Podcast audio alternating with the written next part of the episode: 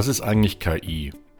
Und wie grenzt sich KI von Data Science, Business Intelligence und all den anderen vielen Fachbegriffen ab? Hierüber will ich heute mit euch nachdenken. Hallo und herzlich willkommen zur neuen Folge der Podcast-Reihe Kurz nachgedacht.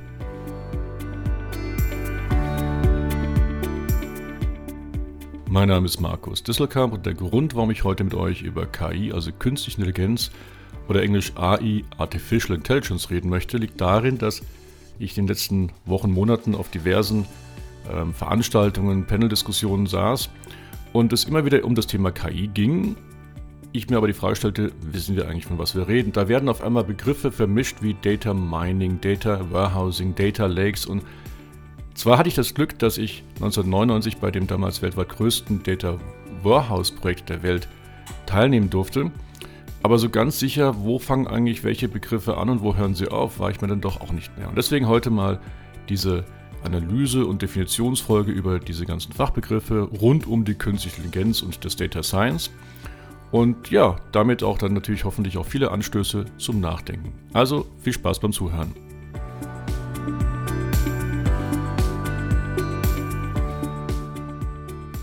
So, starten wir mal direkt mit der Künstliche Intelligenz, also dem wichtigsten Begriff, den ich heute definieren will. Und da kann man viele verschiedene Definitionen so äh, finden in den Fachbüchern und im Internet. Aber die mir am einfachsten, am plausibelsten erscheinende heißt Künstliche Intelligenz. Da geht es darum, Maschinen die Fähigkeit zu geben, zu lernen, Muster zu erkennen, Entscheidungen zu treffen und Aufgaben auszuführen, die normalerweise menschliches Denken erfordern. Und da werden wir gleich verschiedene Arten von KI kennenlernen. Also wir reden dann von Machine Learning beispielsweise oder von Deep Learning. Aber bevor ich darauf einsteige, möchte ich da mal die Abgrenzung machen zwischen künstlicher Intelligenz und Business Intelligence. Denn in Wahrheit sind die meisten Anwendungen, die man heute in Firmen antrifft, Business Intelligence Themen, aber keine KI-Anwendungen. Aber deswegen erstmal jetzt mal die Definition, was heißt überhaupt Business Intelligence? So, Business Intelligence definiert sich als die Extraktion, Transformation und Analyse von strukturierten Daten zur Erstellung von Berichten, Dashboards und Visualisierungen, um Erkenntnisse zu liefern. Und dabei bedeutet Extraktion, dass die Daten aus verschiedenen Quellen gesammelt und extrahiert werden. Extrahierte Daten müssen dann aber bereinigt, umgewandelt und strukturiert werden. Das nennt man Transformation und dann kommt die eigentliche Analyse. Und das ist ganz Spannende.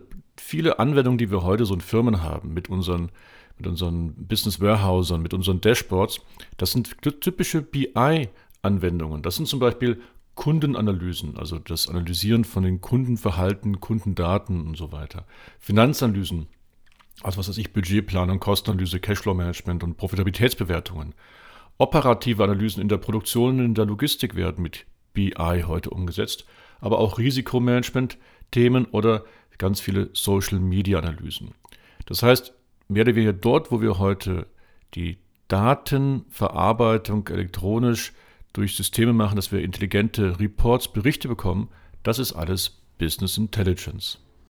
Und damit wir überhaupt auf solche Daten zugreifen können, auf diese strukturierten Daten, das Wort strukturiert wird gleich ganz wichtig sein, da braucht es dann Data Warehäuser. Data Warehäuser müsst ihr euch so vorstellen, das ist wirklich eine, ein Lagerhaus für Daten, und dabei greift dieses Lagerhaus auf die ursprünglichen Quellsysteme, also euer ERP-System, Supply Chain Management System oder irgendwie CRM-System zu, saugt dort die Daten ab, verarbeitet sie so, dass sie immer an den gleichen Orten dann liegen als redundante Informationen. Und dann kann das BI-Tool, was auch immer ihr da habt, da gibt es ja viele Lösungen, was ich meine, so klassischerweise Power BI von Microsoft, Tableau von Salesforce oder äh, QuickView. Diese ganzen Lösungen können dann auf dieses Data Warehouse zugreifen, wissen genau, an welchen Stellen welche Daten liegen und können dann in ziemlich schnellen Zeitintervallen diese Daten so aufbereiten, dass ihr dann einen Report für die Entscheidungsfindung bekommt.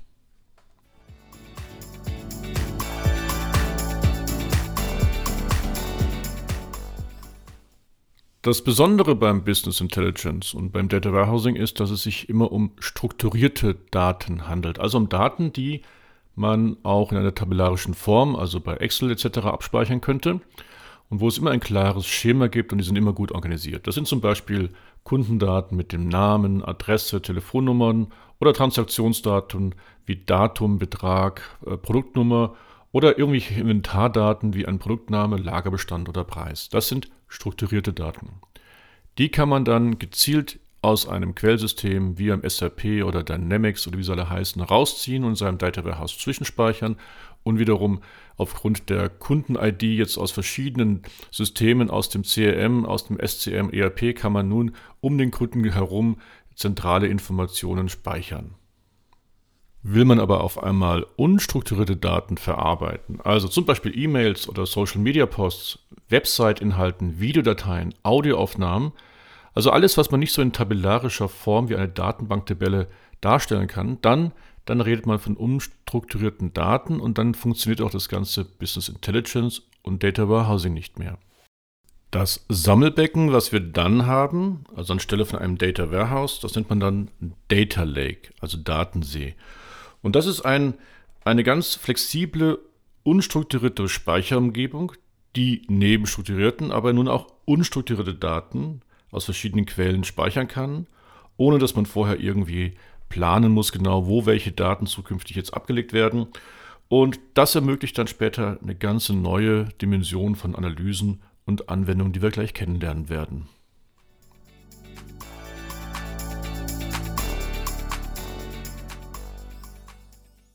Und mit all diesen neuen Daten, die man jetzt sammeln konnte, sowohl strukturiert wie auch unstrukturierten, da sind natürlich die Datenmengen, die Datenvolumen extrem gestiegen. Und die Gartner-Gruppe kam da auf die Idee, das Ganze dann als Big Data zu bezeichnen. Also Big Data heißt, es geht um die Sammlung, aber auch Analyse großer Datenmengen, aber die dann auch in hoher Geschwindigkeit verarbeitet werden und eine sehr hohe Varianz und Variabilität haben. Was war mit Varianz und Variabilität? Na eben, dass es strukturierte und unstrukturierte Daten sind. Und wenn man diese große Datenmenge jetzt hat, denkt man nur mal an euch selbst, dass ihr auf einmal durch Fotos, Filmen und Musikdateien viel mehr Datenvolumen verbraucht.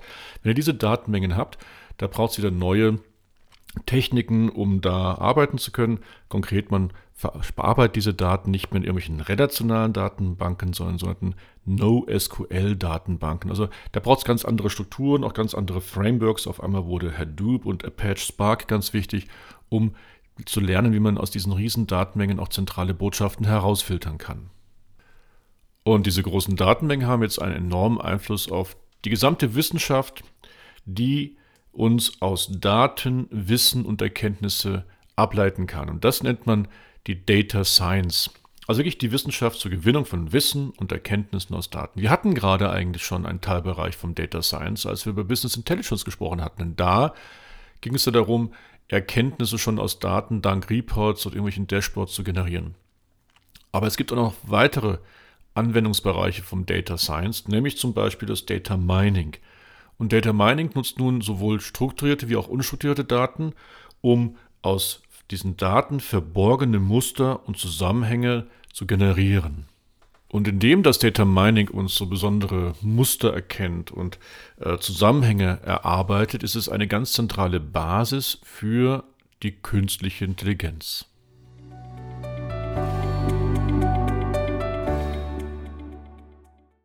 Ja, und da sind wir nun bei der KI, also der künstlichen Intelligenz, also jener Intelligenz, die Maschinen die Fähigkeit gibt, zu lernen, Muster zu erkennen, Entscheidungen zu treffen und Aufgaben auszuführen, die normalerweise menschliches Denken erfordern. Und solch ein KI-System kann verschiedenartig lernen oder ja, äh, entwickelt werden. Das muss nicht immer gleich ein Machine Learning oder gar ein Deep Learning sein, sondern das reicht, wenn man aus dem Data Mining die Muster und Regeln, die man dort kennengelernt hat, überträgt auf ein System. Dann kann das da auch schon selbstständig Entscheidungen treffen und selbstständig Handlungen ausführen. Das nennt man dann eine Reactive Machine, also eine Reaktion nur auf aktuelle Daten. Das kennt man beispielsweise im Schachcomputer. Da werden gar keine Daten zwischengespeichert, sondern es wird einfach jeweils auf den aktuellen Spielstand durchsimuliert, was wäre jetzt der beste Zug. Aber wirklich intelligent wird ein KI-System erst mit dem maschinellen Lernen, also englisch Machine Learning. Da fängt das System an, aus Daten zu lernen und da gibt es sogar noch eine Vertiefung oder eine Unterscheidung, nämlich arbeitet das System komplett selbstständig und lernt alleine. Dann nennt man das Deep Learning. Braucht es aber weiterhin den Menschen dazu, um etwas zu lernen, dann ist es einfach der Oberbegriff maschinelles Lernen. Und was meine ich jetzt damit, dass der Mensch noch beim Machine Learning interagieren kann? Na, nehmt das Beispiel Bilderkennung. Ihr wollt einem System beibringen, trainieren, was ein Hund, was eine Katze und was ein Pony ist. Und wenn ihr dem System beispielsweise sagt, schlag doch mal was vor und immer wenn das falschen Begriff vorschlägt, also wenn ein Pony gezeigt wird, aber als Hund deklariert wird, dann sagt ihr einfach nein, nicht korrekt. Und so kann das System mit der Zeit immer besser werden. Dann ist ein sogenanntes Reinforcement Learning, das zählt zur Gruppe der klassischen Machine Learning Aktivitäten. Anders aber, wenn das System sich selbstständig erarbeiten kann, was ein Hund, was eine Katze und was eine Pony ist. Da gibt es verschiedene Technologien, die gehören alle in das Umfeld des Deep Learnings. Zum Beispiel sprechen wir da von Supervised Learning oder von Non-Supervised Learning. Da will ich aber gar nicht so tief darauf eingehen, auch nicht auf die Technologie des Deep Learnings, sondern einfach nur die Kernbotschaft. Deep Learning ist dann die Stufe, wo ein System sich komplett alleine etwas beibringen kann. Na, und jetzt haben wir ja seit November 2022 einen weiteren Begriff, den wir noch im Umfeld von KI immer wieder verwenden, der heißt Generative AI, also generative künstliche Intelligenz. Und das ist insofern wichtig, weil alles, was ich bisher gerade angesprochen hatte, nennt man sie sogenannte deskriptive KI. Also da beschreibt sie etwas. Sie beschreibt, dass das ein Hund ist oder eine Katze oder ein Pony. Aber jetzt kommt wirklich, kommen Systeme, allen voran mit dem bekannten Beispiel ChatGPT, die gehen einen Schritt weiter, nämlich das sind Modelle, die in der Lage sind, neue Daten zu generieren. Und diese Daten haben wir beispielsweise in Form von Texten, ne, das haben wir beim ChatGPT, aber es können auch Bilder, es können Audioinhalte, Videoinhalte produziert werden. Und das Spannende ist, da nutzt das System zwar die Erkenntnisse aus der Vergangenheit, also wieder Machine Learning, aber generiert daraus erstmals vollkommen neue eigene Inhalte.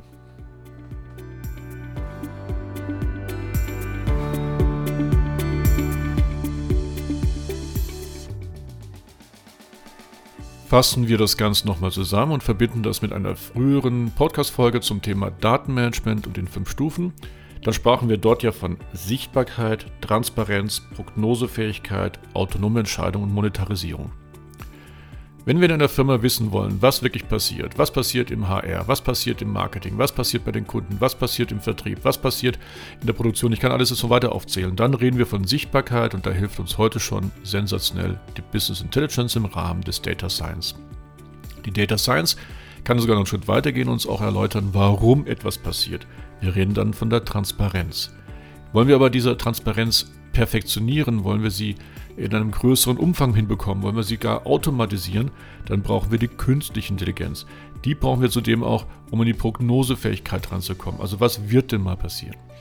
Die KI ist quasi die größere Stufe, aber basierend tut das alles auf den früheren schon genannten Themen vom Data Warehouse als Sammelbecken oder dem Data Lake, wo sogar unstrukturierte Daten dabei sind.